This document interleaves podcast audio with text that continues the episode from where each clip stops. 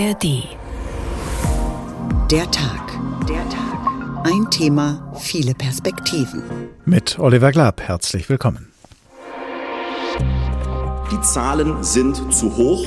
Die Kommunen ächzen. Zur Landeserstaufnahme wird neben Gießen nun auch eine Halle der Messe Frankfurt genutzt. Damit soll der Druck von den Kommunen genommen werden. 21 wild durcheinandergewürfelte Menschen, alle geflohen vor dem Krieg. Ich kann nirgendwo hin. Nigeria, mein Land, ist nicht sicher. Also wollen wir hier bleiben. Sind hier super integriert in den Abteilungen.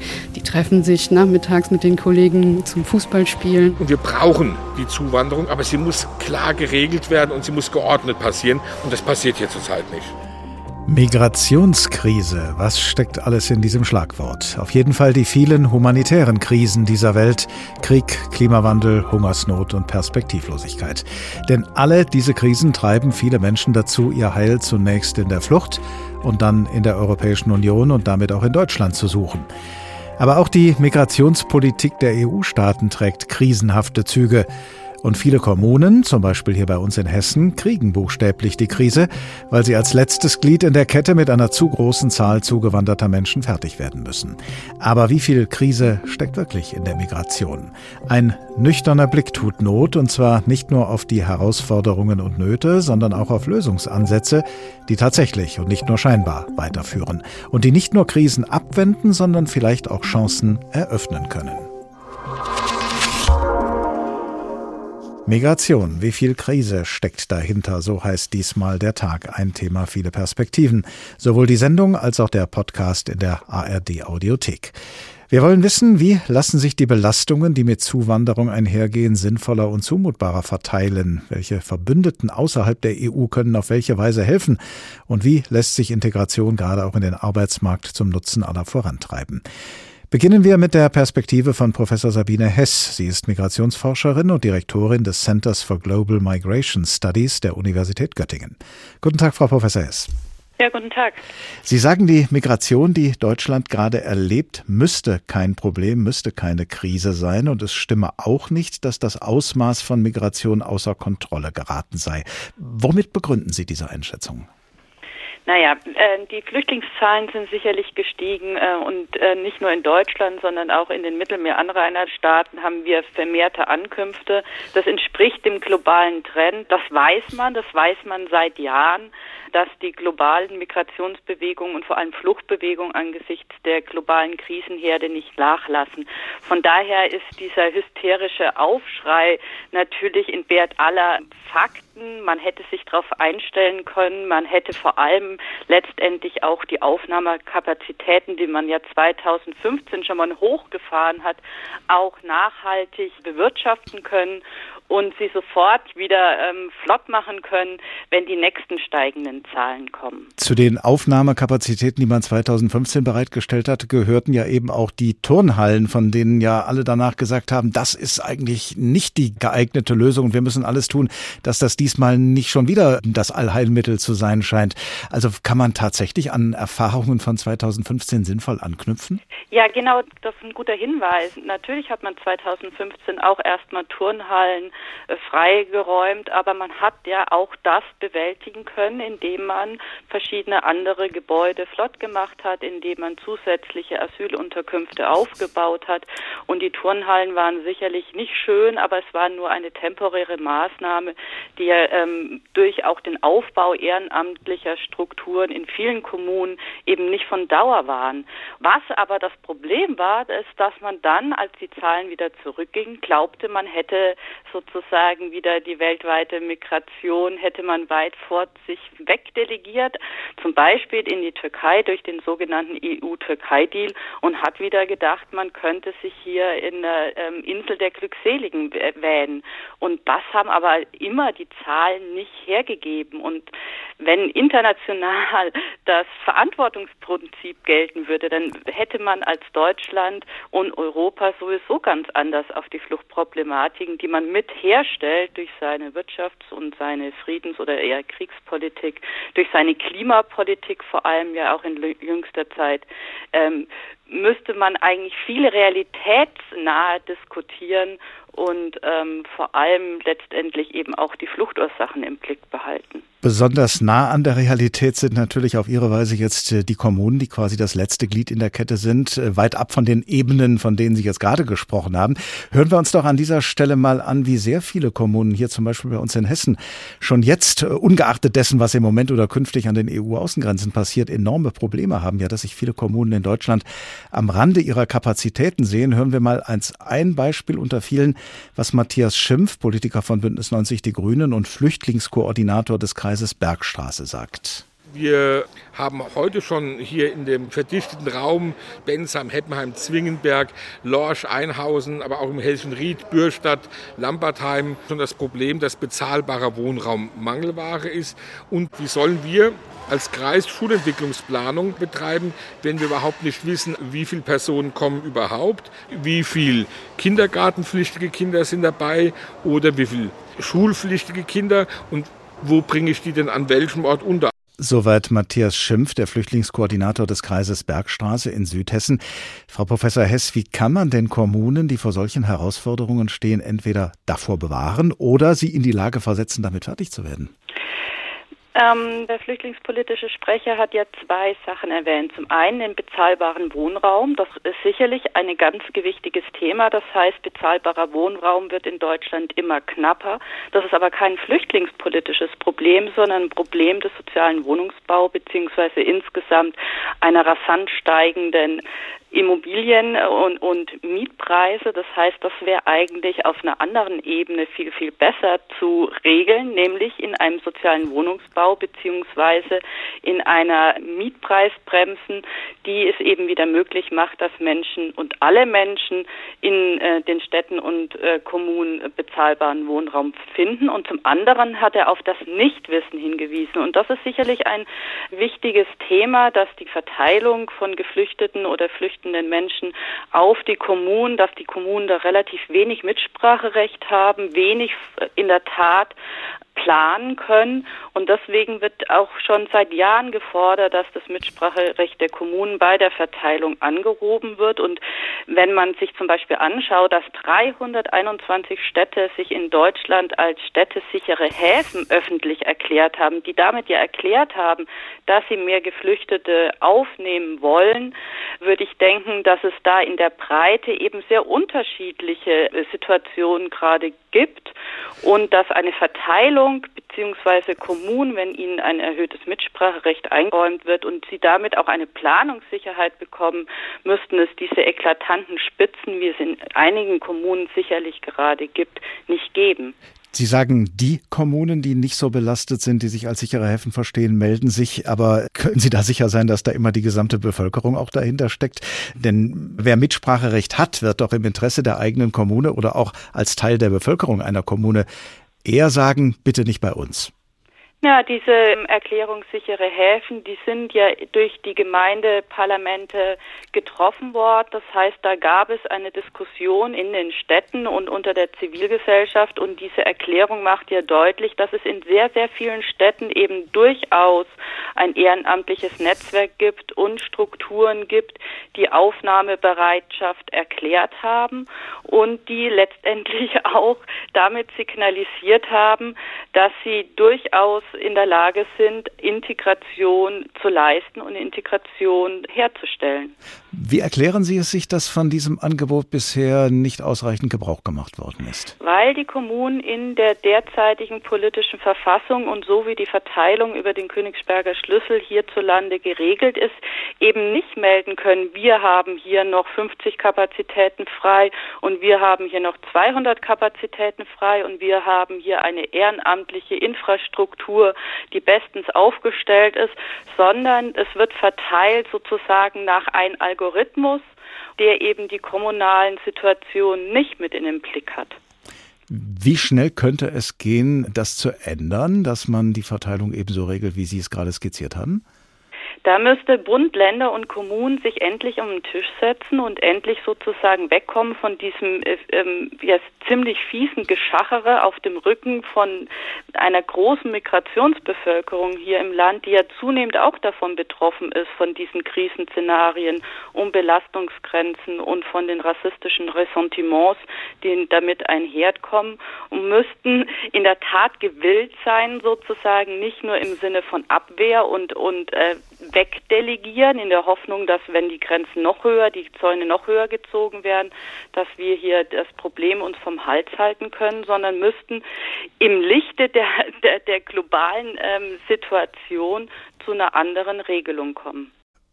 Professor Sabine Hess, Migrationsforscherin und Direktorin des Centers for Global Migration Studies der Universität Göttingen. Vielen Dank. Migration, wie viel Krise steckt dahinter, wollen wir wissen. Und von unserem landespolitischen Korrespondenten Christoph Scheld hören wir jetzt, wie kritisch die Situation hier bei uns in Hessen ist, was die Zuwanderung angeht.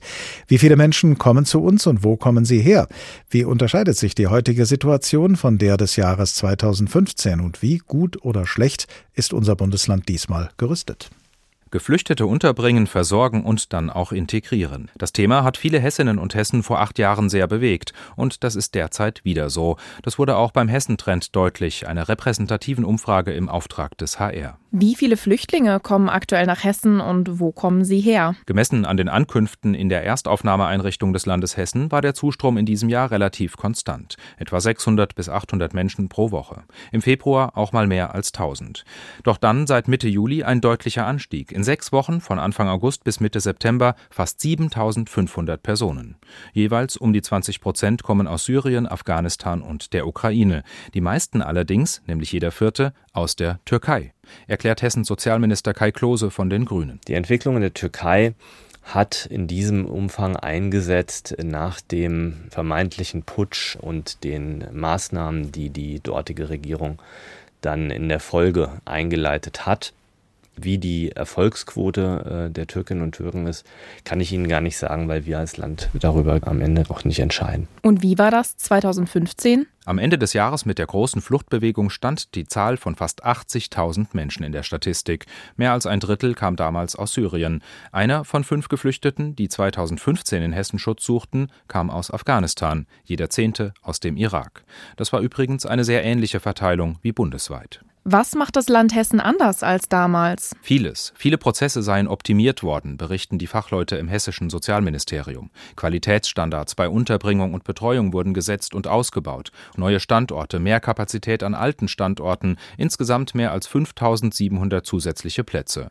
Und ganz aktuell nochmal nachgelegt. Wir werden jetzt äh, ja mit der Erweiterung ähm, auch in der Messe Frankfurt nochmal eine temporäre Möglichkeit schaffen und äh, gehen dann davon aus, dass mit dem beginnenden Winter auch äh, die Zahl der ähm, zu uns kommenden, zu uns fl äh, flüchtenden Menschen auch wieder etwas zurückgeht. Was auch anders ist, die Koordination vor Ort laufe besser, sagen viele Landkreise. Beispiel Marburg-Biedenkopf. Hier hat sich seit 2015 ein Netzwerk etabliert von Stadt, Kreis und Freiwilligenagentur. Es ist bis heute aktiv und gezielt weiterentwickelt worden.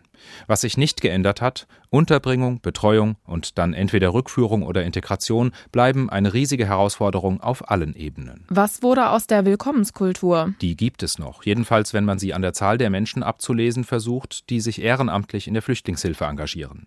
Über Hessen verteilt gibt es nach wie vor viele hundert, die das tun. Alleine für die Kommunen im Landkreis Gießen ohne die Stadt schätzt man die Zahl auf etwa 250 bis 300. Es für ganz Hessen genau zu beziffern, das fällt aber selbst denen schwer, die das koordinieren. Kirchen, Landkreise, Ehrenamtsagentur, Sozialministerium oder auch Flüchtlingsrat. Doch überwiegend einig sind sich alle in der Einschätzung, das Engagement ist nicht mehr so hoch wie 2015. Im Laufe der Jahre habe die Zahl abgenommen, vor allem durch Corona, heißt es etwa bei der evangelischen Kirche. Mit dem Beginn des russischen Angriffskriegs auf die Ukraine dann ein Revival der Solidarität mit Geflüchteten, nun auf konstantem Niveau. Von Krisenmüdigkeit könne jedenfalls keine Rede sein. Ein Kern bleibe recht stabil, heißt es zum Beispiel aus dem Landkreis Kassel.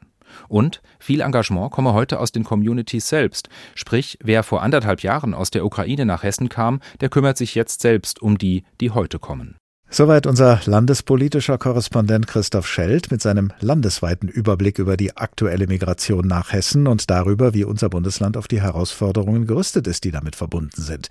Aber schauen wir noch ein bisschen genauer auf und in die hessischen Kommunen mit Hilfe unseres Hessen-Reporters Frank Angermund. Hallo. Hallo. Wie und wie unterschiedlich ist denn die Situation in den hessischen Kommunen, was die Aufnahme, Unterbringung, Betreuung von zugewanderten Menschen angeht? Ja, das ist natürlich unterschiedlich. Vielleicht schauen wir mal nach Frankfurt. Ähm, hier herrscht seit Jahren Wohnungsknappheit. Derzeit, Stand August, sind leben 5000 Geflüchtete in der Stadt und da es Wohnungsknappheit gibt, die meisten in Not- und Übergangsunterkünften. Wenn man mal in die Kreise schaut, wir haben da so ein bisschen abgefragt. Lahn-Dill-Kreis, die haben kaum noch Plätze frei, weniger als 100. Da sind 2400 Geflüchtete plus 3100 Menschen aus der Ukraine und die leben teils in Leichtbauhallen oder in Gemeinschaftsunterkünften. In Gießen sieht's ähnlich aus. 1500 Geflüchtete ohne ukrainische Geflüchtete, die leben in Privatwohnungen oder Gemeinschaftsunterkünften. Und am deutlichsten ist, glaube ich, der Wetteraukreis. Ähm, die haben uns mitgeteilt, dass sich die Zahl der Zuweisungen im Vergleich zu 2015, als die große Flüchtlingswelle war, habe sich die Zahl der Zuweisungen verdoppelt. Allein im letzten Jahr 4900 Geflüchtete. Der Kreis Wetterau spricht von einer Notsituation und viele von diesen Geflüchteten leben in Gemeinschaftsunterkünften, die bald alle belegt sind. Das klingt alles sehr ähnlich wie 2015. Haben denn die hessischen Kommunen die Chance gehabt und genutzt, Unterbringungsmöglichkeiten von damals, von 2015 aufrechtzuerhalten, die man ja jetzt gut gebrauchen könnte? Ja, zwangsweise. Das ist ja Frankfurt zum Beispiel, da sind 2015 sind die Massen, Massen von Menschen am Hauptbahnhof angekommen. Und damals in dieser Extremsituation hat die Stadt alles zur Verfügung gestellt. Sporthallen zum Beispiel hat alles umgerüstet und das sehr schnell. Ich weiß noch, ich war bei einer Infoveranstaltung des Sportkreises damals. Dort wurde den Vereinen mitgeteilt, dass sie eine Zeit lang nicht regelmäßig oder gar nicht trainieren können. Das hat sich doch geändert.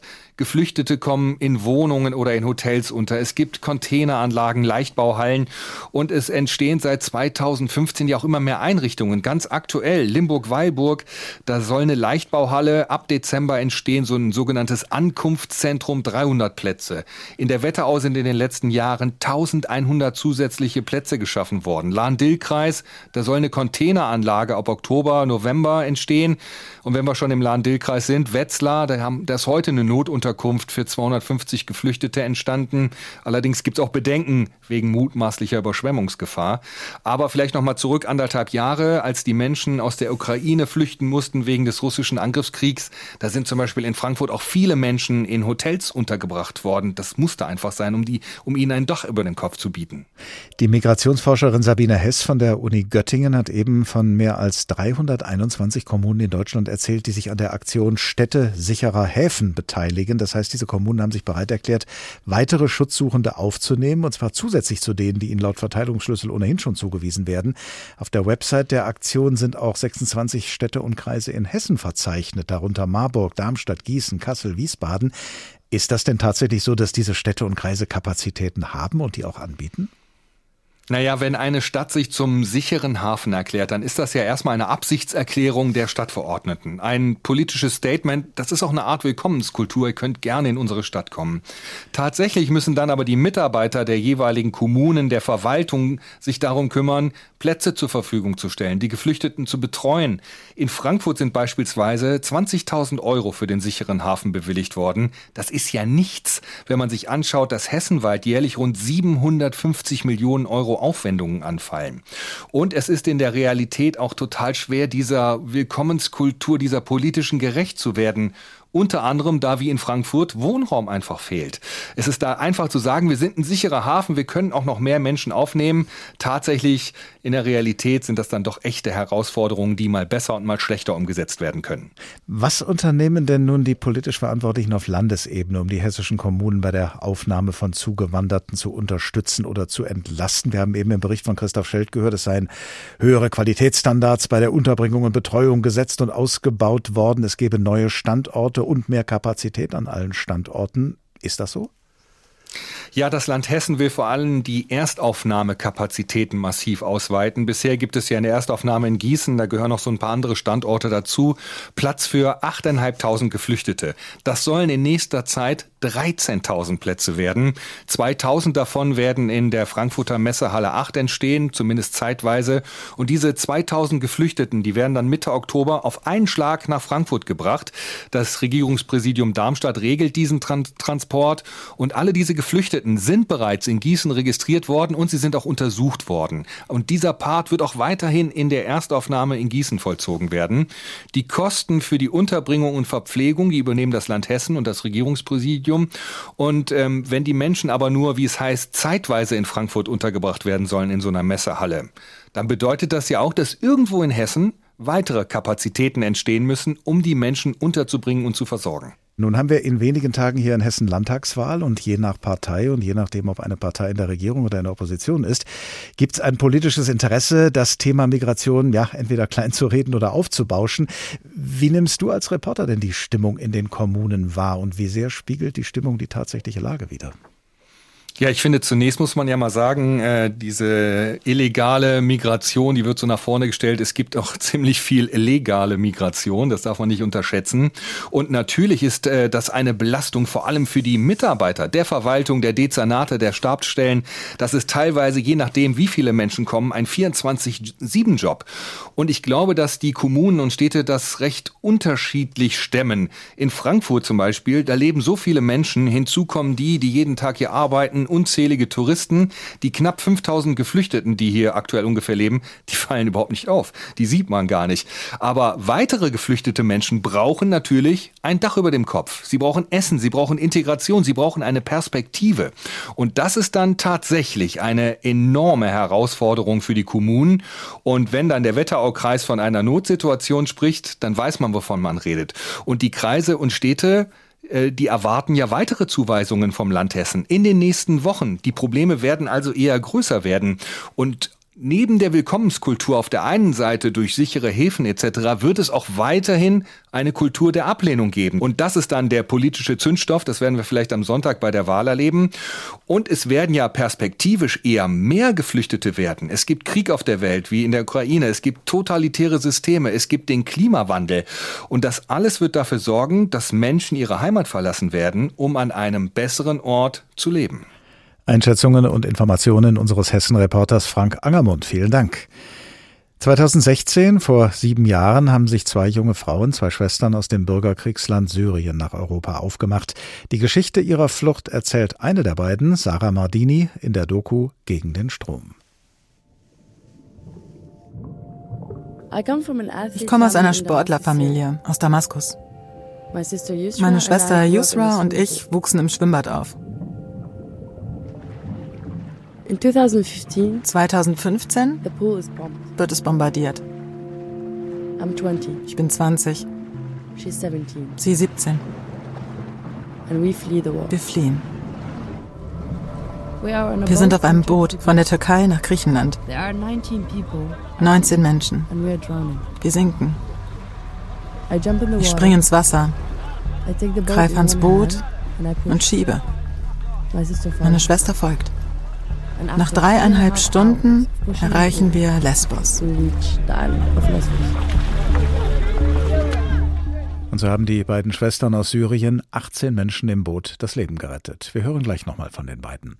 Zu den vielen Ursachen, die Menschen dazu veranlassen, aus ihrer Heimat zu flüchten, gehört inzwischen auch der Klimawandel. Und deshalb spricht die britische Journalistin Gaia Vince von Klimamigration.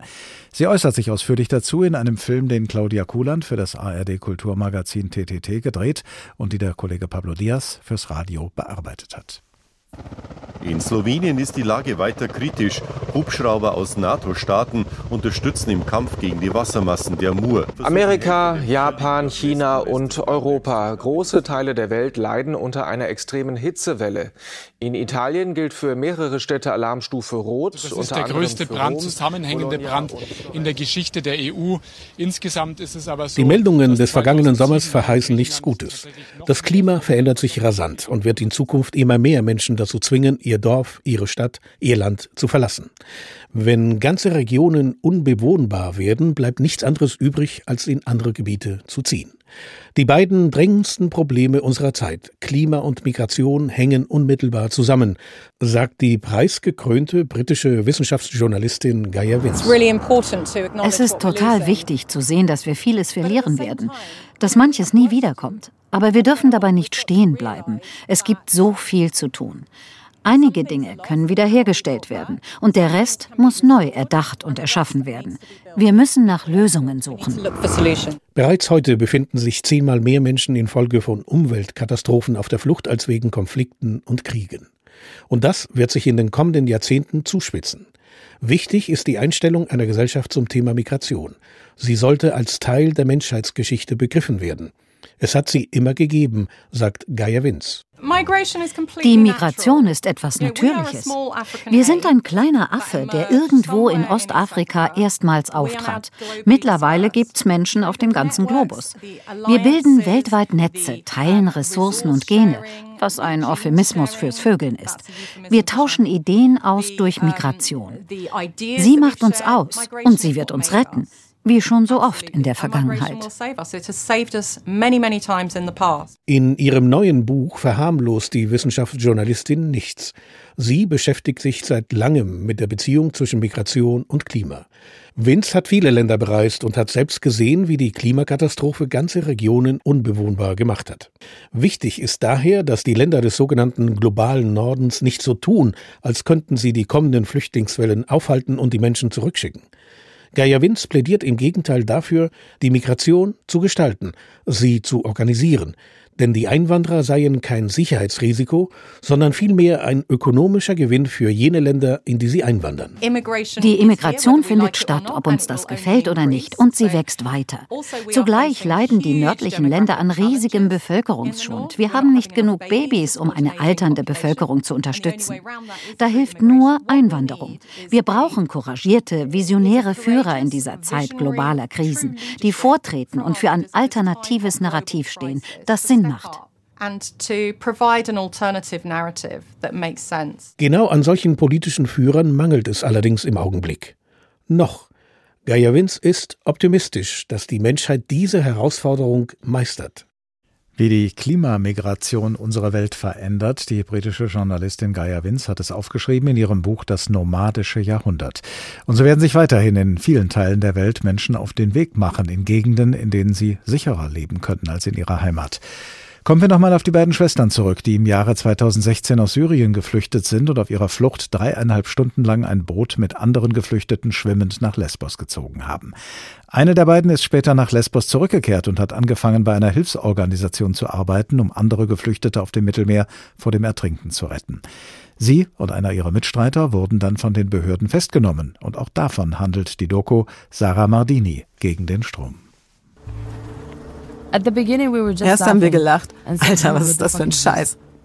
Aber sie inhaftierten uns dreieinhalb Monate. Sie sagten, wir seien Spione, weil wir verschlüsselte Software benutzt hätten. WhatsApp. Wir würden Geld waschen, weil wir Spenden für Projekte sammelten. Wir seien Menschenschmuggler, weil wir medizinische Versorgung leisteten und Wasser und Decken am Strand verteilten.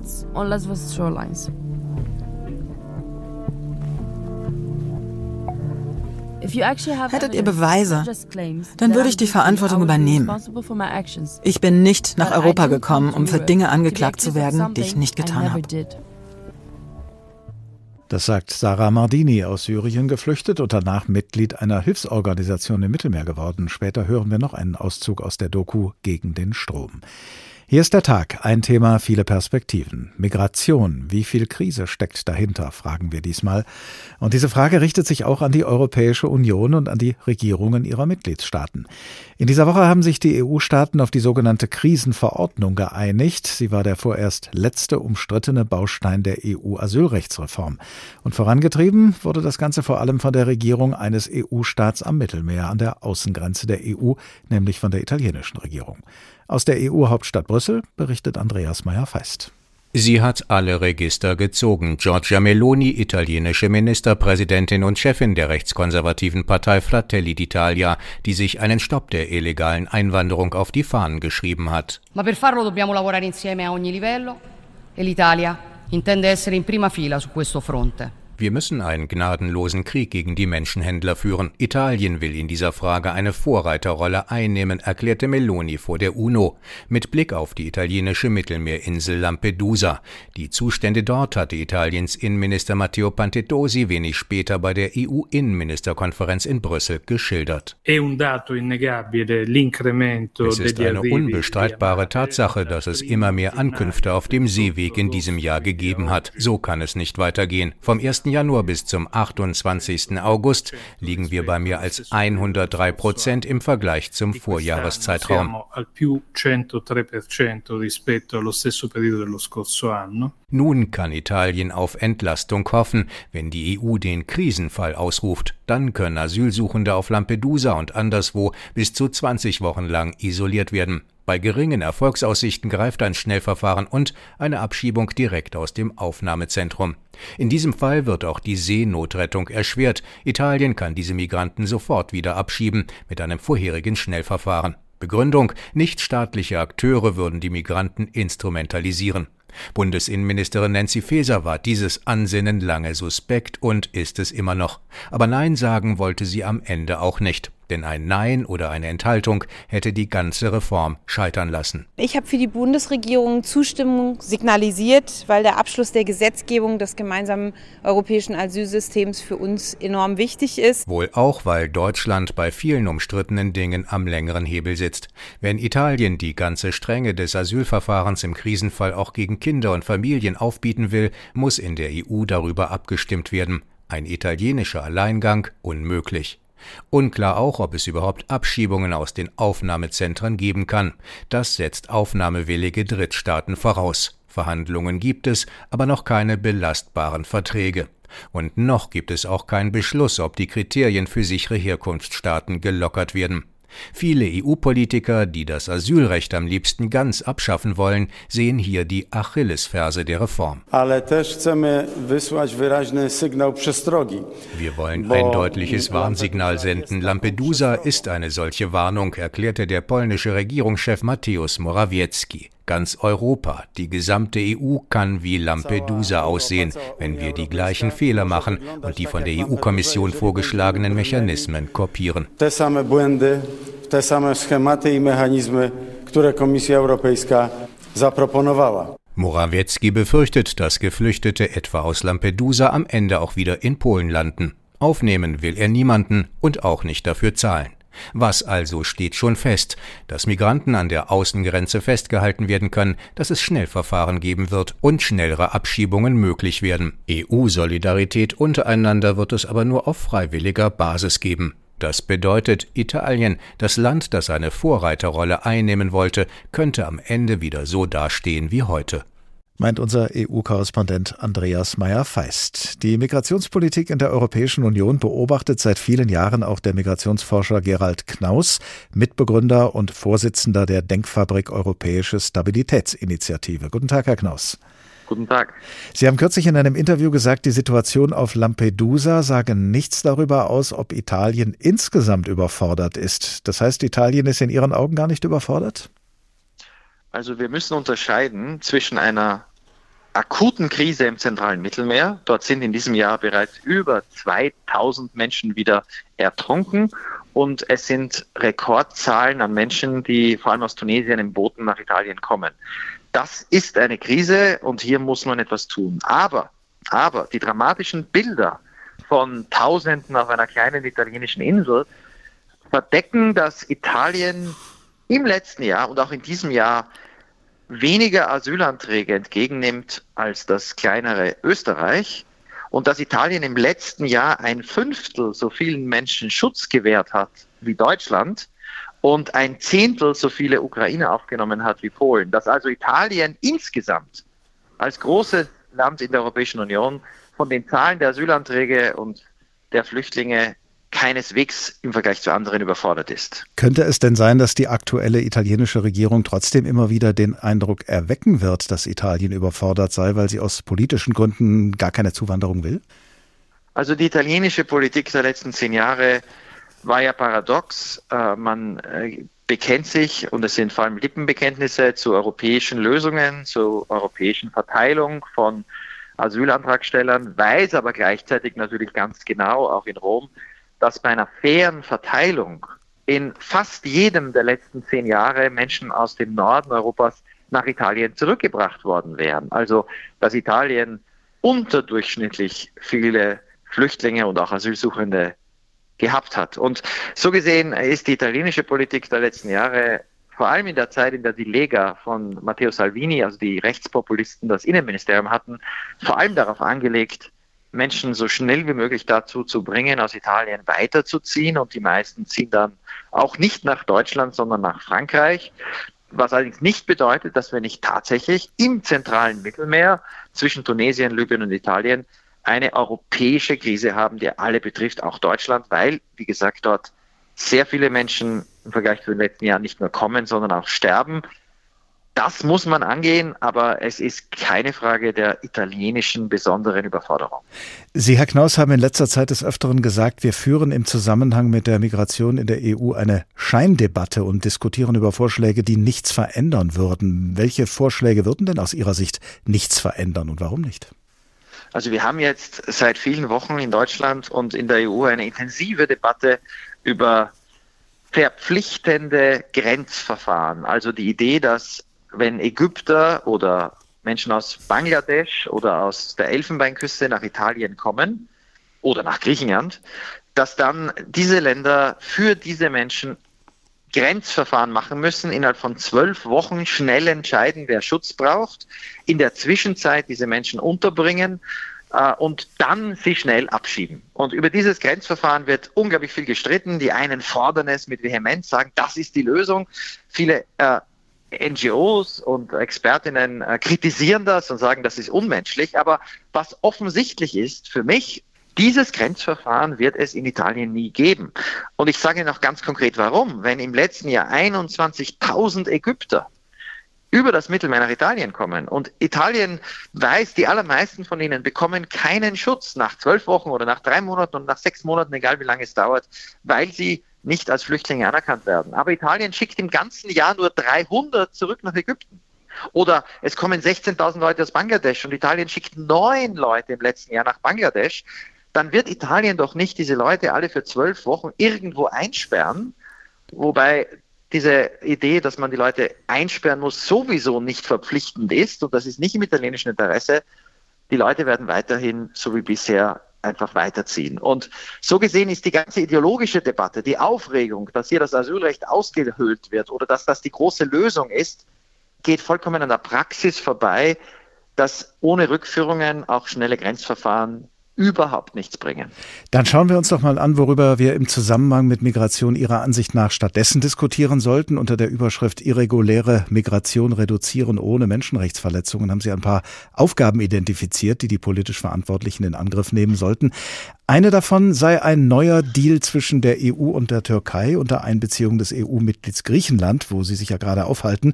Wie sollte denn dieser Deal aussehen? Wir haben eine Situation, wo seit 2020 die Türkei niemanden mehr aus Griechenland zurücknimmt. Im Gegenzug hat Griechenland, und das wissen wir auch aus europäischen Berichten, natürlich viele Medienberichte, viele NGOs, auf Pushbacks gesetzt, also die irregulär, die illegale, das illegale Zurückstoßen von Menschen ohne Verfahren auf dem Meer oder von den Inseln. Und äh, jetzt reduziert die griechische Regierung diese Pushbacks und jetzt appelliert die griechische Regierung an Deutschland, doch ein Angebot zu machen an die Türkei, dass sie wieder bereit ist, Leute zurückzunehmen.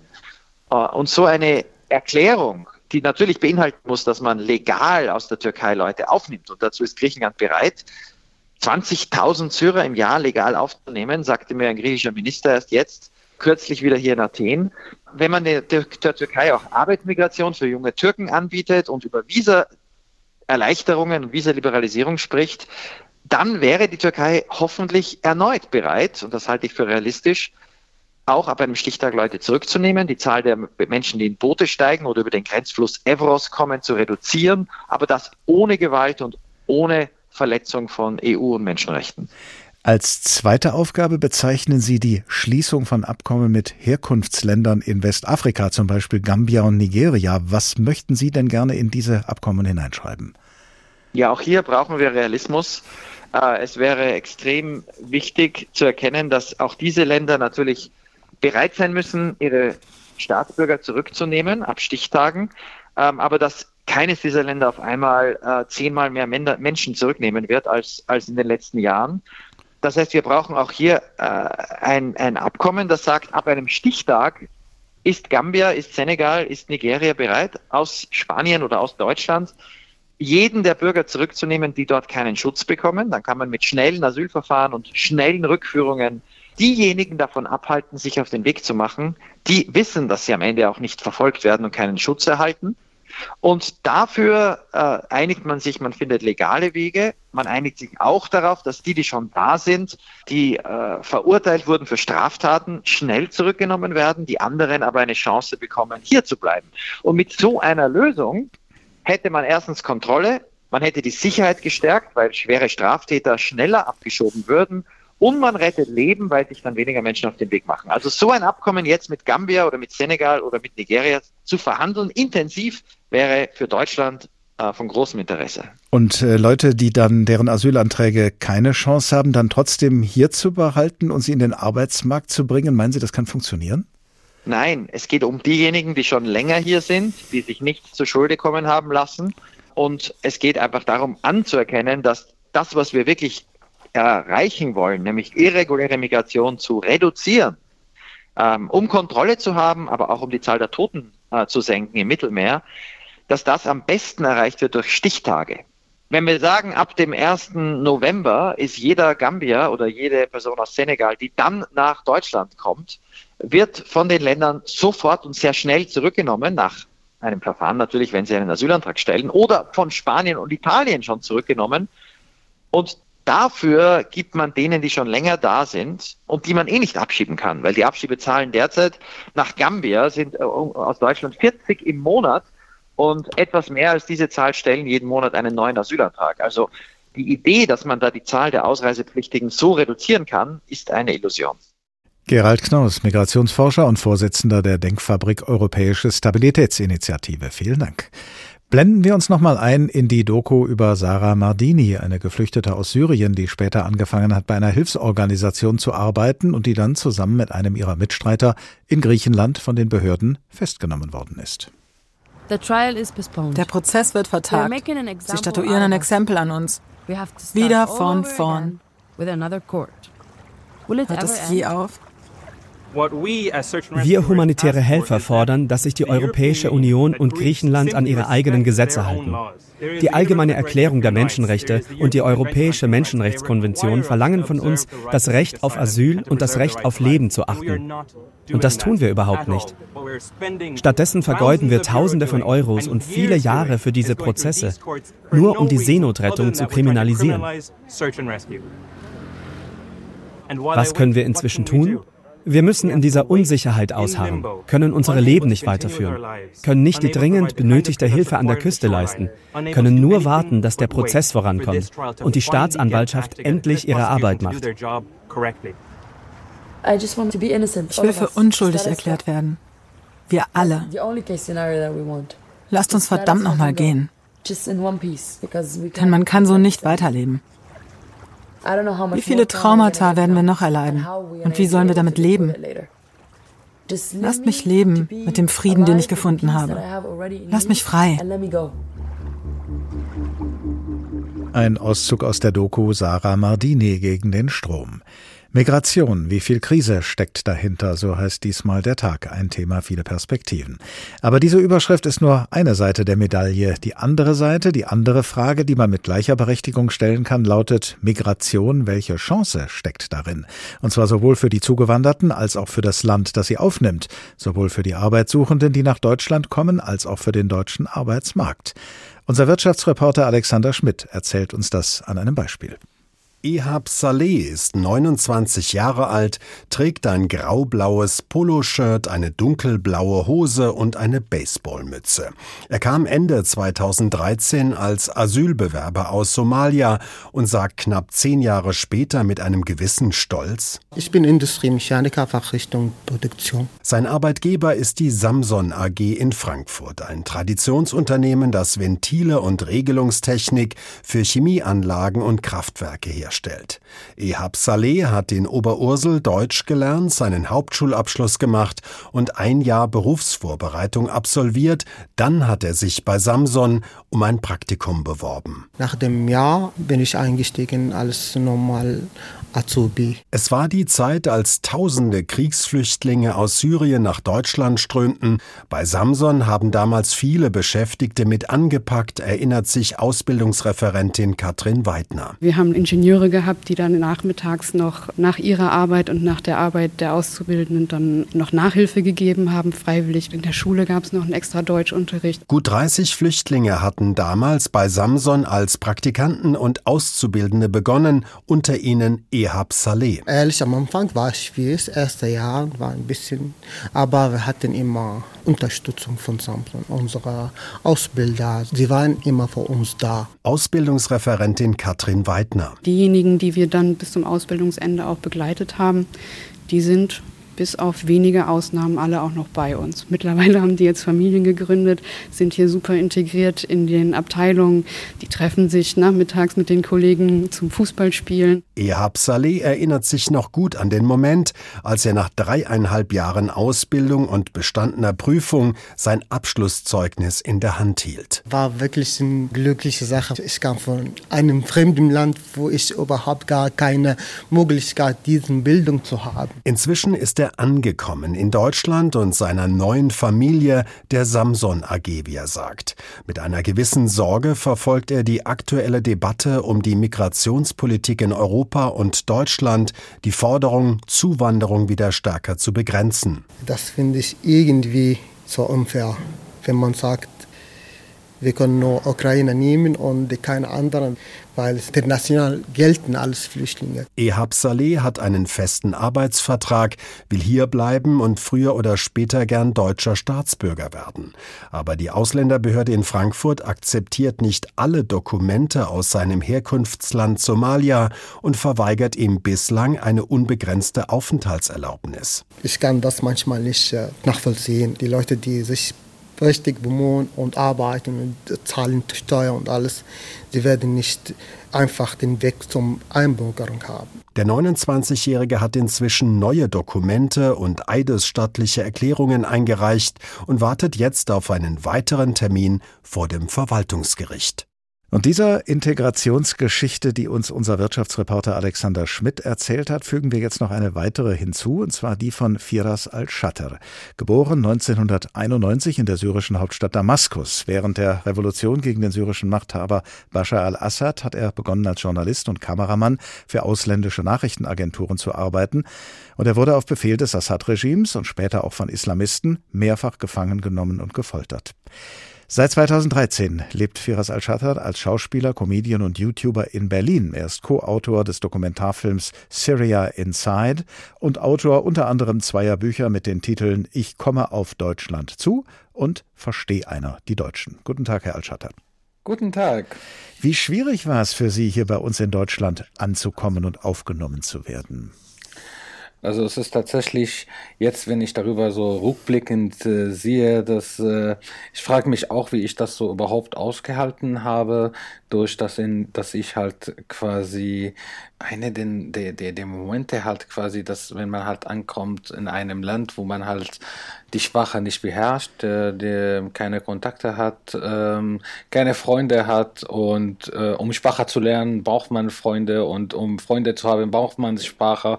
Also es war halt relativ schwierig mit auch Umgang äh, mit dem bürokratischen ähm, Ämter hier in Deutschland und dass man halt quasi sicher ist, dass ich bleiben kann. Das hat vielleicht ein Jahr ungefähr gedauert und dann bis dass ich dann Schwierigkeiten natürlich, eine eigene Wohnung zu finden, um irgendwie einen Ort zu haben, dass man halt lernen kann, dass man studieren kann und so weiter. Das ist schon ein langer Kampf gewesen und das ist nicht nur meinem eigenen Kampf, sondern halt von vielen anderen Geflüchteten, die auch äh, tatsächlich, als die halt deren Land verlassen haben, sind die eher zum einen nur auf der Suche nach der Sicherheit halt quasi. Haben Sie sich denn, als Sie nach Deutschland gekommen sind, willkommen gefühlt oder abgelehnt gefühlt oder beides? Ähm, nee, tatsächlich, ich habe mich schon willkommen gefühlt. Von, ich hatte den Glück, dass ich äh, viele Menschen um mich herum hatte, die mich unterstützen haben, aber auch hat man eher mehr Frust sozusagen, wie geht's weiter, was oder man will halt viel machen, aber irgendwie äh, wird äh, viele Steine in den Weg gelegt. So will man arbeiten, aber darf man nicht. Will man Sprache kurz besuchen, aber äh, würden die nicht äh, äh, genehmigt oder bezahlt.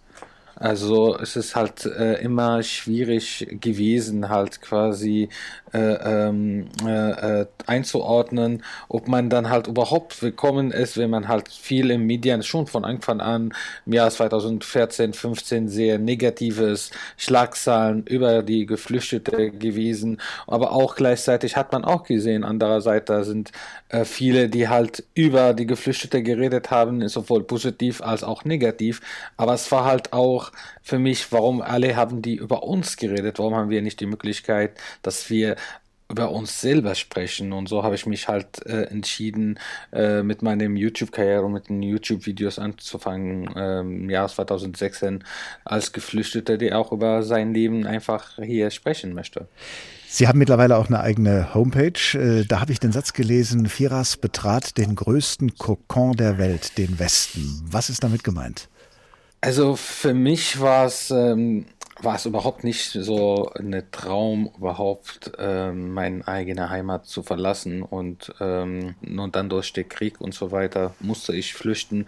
Und dann hat man oft halt dieses Bild oder halt die Gedanken über, über Europa, über Deutschland und äh, hat man einfach ein, ein Bild, den man sich vielleicht eingebaut hat durch den äh, Fernsehen, durch die Geschichten, die man von anderen hört und dann, wenn man hier landet, ähm, entdeckt man und sieht man, dass es einfach alles anderes ist, als was man denkt und es ist nicht alles einfach, wie, wie man halt vorher gedacht hat und dieses halt das Scheinbild, die man halt vorher hat, in, in sich zusammenbricht sozusagen und dann will man halt dieses neue Welt entdecken, ne? Sie sind jetzt mittlerweile seit äh, ziemlich genau zehn Jahren in Deutschland und, jetzt, und in der Zwischenzeit sind einige Ihrer Verwandten Ihrem Beispiel gefolgt, unter anderem Ihr Bruder, der mit seiner Familie über das Mittelmeer nach Europa gekommen ist. Welche Erfahrungen hat er gemacht? Meine Geschwister tatsächlich, als sie ähm, geflüchtet sind ähm, über das Mittelmeer, die sind erstmal, ähm, das erste Versuch ist geschaltet. Da, dabei war mein, meine Oma, die nicht so schnell zum Boot rennen könnte. Und so wurden die zum einen erstmal von den Küstenwache in Ägypten äh, verhaftet. Dann waren die so etwa über einen Monat oder so im Gefängnis. Und dann bei dem zweiten Versuch hat doch geklappt, aber dann sind die von Ägypten nach ähm, Küsten von Libyen mit dem Boot. Dort wurden noch andere Geflüchtete dazu an Boot gebracht und dann waren die von Libyen weiter nach Italien mit einer Reise, die ungefähr über, würde ich mal sagen, über zehn Tage ungefähr hat das gedauert. Habe ich nicht mehr im Kopf, wie lange das genau war, aber man hat auch gleichzeitig viele über andere Boote gehört, die die irgendwie ertrunken wurden und tatsächlich sogar den ersten Boot, die, die meinem Angehörigen Angehörige nicht geschafft haben, an der reinzusteigen, ist es leider auch äh, ähm, gesunken und äh, über 600 Menschen, die auf dieses äh, Boot sind, die leider gestorben. Und, War denn Ihren äh, Angehörigen äh, klar, bevor Sie sich auf diese Reise gemacht haben, dass das auch so schlimm ausgehen könnte? Und, und wenn, wenn es Ihnen klar war, Sie haben sich nicht davon abschrecken lassen? Natürlich ist es für jeder Mensch dieses, dieses ähm, Gefahr klar. Aber wenn man ähm, sieht, dass es die einzige Hoffnung, um ein neues, besseres Leben zu haben, dann nimmt man dieses Gefahr an sich, weil man will einfach nicht mehr unter einem Diktatorsland ohne, ohne Freiheit, ohne Meinungsfreiheit äh, dort bleiben. Und das versucht man entweder, dann will ich nicht mehr in, in Syrien von einem Bombe sterben, würde ich gerne lieber vielleicht auf der Suche nach neues Leben sterben. Und das, äh, das ist für manche Menschen noch äh, würdiger als äh, in Wohnung äh, von einem Anschlag oder so zu sterben. In einem Ihrer Bücher ist auch die Rede von den Zitat kleinen Sternstunden, die Deutsche und nicht ganz so Deutsche in ihrem gemeinsamen Land doch immer wieder erleben können. Gibt es eine Sternstunde, äh, an die Sie sich besonders lebhaft erinnern? Sternstunde, an den ich äh, mich momentan zum Beispiel lebhaft erinnere, dass ich jetzt ähm, letztes Semester ähm, im Sommer ähm, habe ich mein Studium jetzt abgeschlossen und ich bin halt einfach, der, das ist eine der schönsten Momente für mich, dass ich wieder hier in Deutschland einfach einen neuen ähm, Platz für mich gefunden habe, an den ich äh, meinem äh, Studium in der Filmuniversität äh, Babelsberg abgeschlossen habe und für mich neue Weg finden kann. Firas Al-Shather, Schauspieler, Comedian und YouTuber, geboren 1991 in Syrien und nach seiner Flucht von dort seit 2013 in Berlin. Vielen Dank. Das war der Tag. Ein Thema, viele Perspektiven. Diesmal unter der Überschrift Migration. Wie viel Krise steckt dahinter? Als Podcast zu finden in der ARD Audiothek in der Rubrik Politik und Hintergrund und dort in der ARD Audiothek finden Sie auch den Podcast Heimatmysterium. Da geht es um die prägendsten Momente im Leben von Menschen mit Migrationsgeschichte.